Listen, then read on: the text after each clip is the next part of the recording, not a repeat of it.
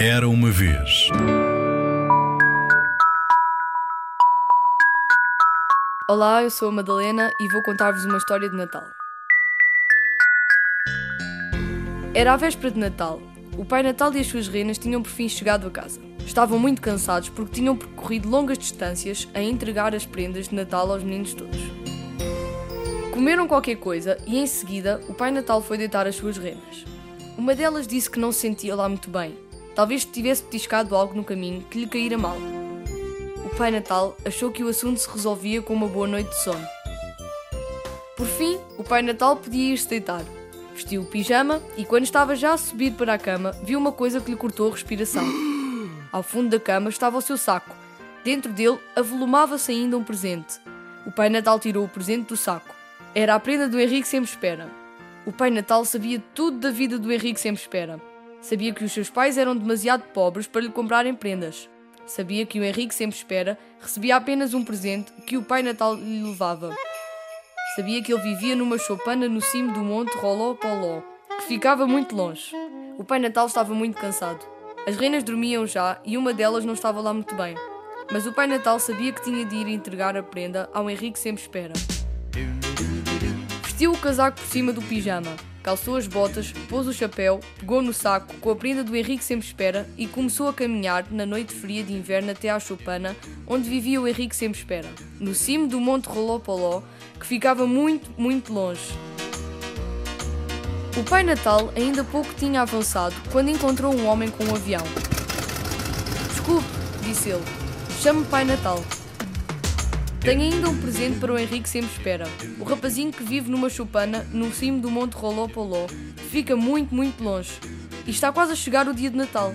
Entre para o meu avião, Disse o homem. que eu levo para onde puder. O avião descolou e atravessou os céus de inverno na direção do Monte Rolopoló. Começou a cair um nevão. Lamento muito, Pai Natal. Disse o homem. Não posso continuar a viagem nesta tempestade de neve. O avião bateu no chão. Derrapou e acabou por parar. Mas se for à garagem do outro lado da colina, Acrescentou o piloto. encontrará aí um homem que tem um jeep. Talvez ele possa ajudar. O Pai Natal pôs-se a caminhar pela neve. Foi até ao outro lado da colina, à garagem, onde havia um homem que tinha um jeep. Desculpe, disse ele. Chame Pai Natal. Tenho ainda um presente para o Henrique Sempre Espera. O rapazinho que vive numa choupana no cimo do Monte Rolopoló, que fica muito longe, muito longe. Está quase a chegar o dia de Natal. Suba para o meu jeep, disse o homem, que eu levo até onde puder. O jeep lá foi aos solavancos, atravessou os campos e desceu a estrada na direção do Monte Rolopoló.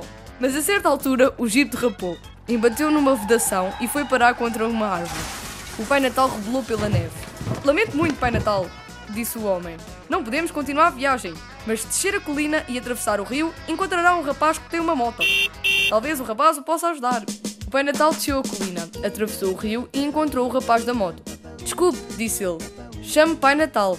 Tenho ainda um presente para o Henrique Sempre Espera, o rapazinho que vive numa choupana no cimo do Monte Rolopoló e que fica muito, muito longe e está quase a chegar o dia de Natal.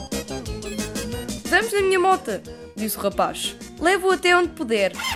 A moto lançou-se pela estrada fora, na direção do Monte Rolopoló. Pouco tinham avançado, quando a moto derrapou no gelo e ambos caíram no chão.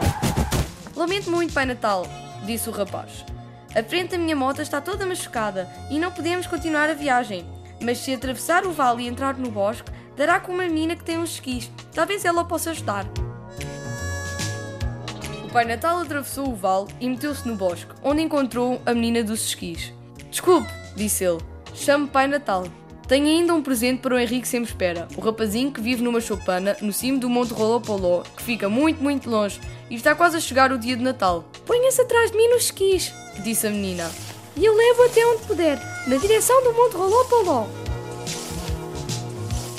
Pouco tinham avançado quando os esquis partiram com um estalido seco e caíram ambos na neve. Lamento muito, Pai Natal, disse a menina. Os meus esquis partiram-se e não podemos continuar a viagem. Mas subir esta encosta e descer à planície, chegará perto do sopé do Monte Rolopoló, onde está um alpinista com uma corda. Talvez ele o possa ajudar. O Pai Natal subiu a encosta e desceu à planície, onde encontrou um alpinista com a sua corda. Desculpe, disse ele. Chame Pai Natal. Tenho ainda um presente para o Henrique sempre espera. O rapazinho que vive numa choupana no cimo do Monte Rolopoló e que fica muito, muito longe. E está quase a chegar o dia de Natal. Segure-se à minha corda, disse o alpinista. E eu levo até onde puder pelo Monte Rolopoló acima. Pouco tinha ainda subido quando a corda se partiu e o Pai Natal quase caiu pelo Monte Rolopoló abaixo. Lamento muito, Pai Natal, disse o alpinista. A minha corda partiu-se e não podemos continuar a subir a montanha. Mas trepar por esse penhasco acima e passar aquele cabeça ali, avistará uma pequena choupana lá no cimo. E é aí que vive o Henrique sempre espera. O Pai Natal trepou pelo penhasco e passou pelo cabeço mais além até chegar por fim à choupana onde vive o Henrique sempre espera. O Pai Natal subiu ao telhado, desceu pela chaminé e meteu o presente na meia do Henrique sempre espera. Em seguida, partiu para uma longa viagem de regresso a casa. Foi de cavalo, de moto, de ski, de trotinete, de balão, de trenó, de bicicleta, de patins, de comboio, de helicóptero, de barco, entre muitas outras coisas. Ao chegar, foi ver se as suas renas estavam bem aconchegadinhas na cama. Já o sol despontava na manhã do dia de Natal, quando o Pai Natal se meteu na cama e logo adormeceu.